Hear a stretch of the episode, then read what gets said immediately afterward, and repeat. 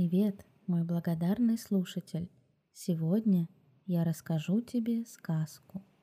Теплый плед, чашка горячего кофе или чая. Все готово? Тогда вперед! Я начинаю.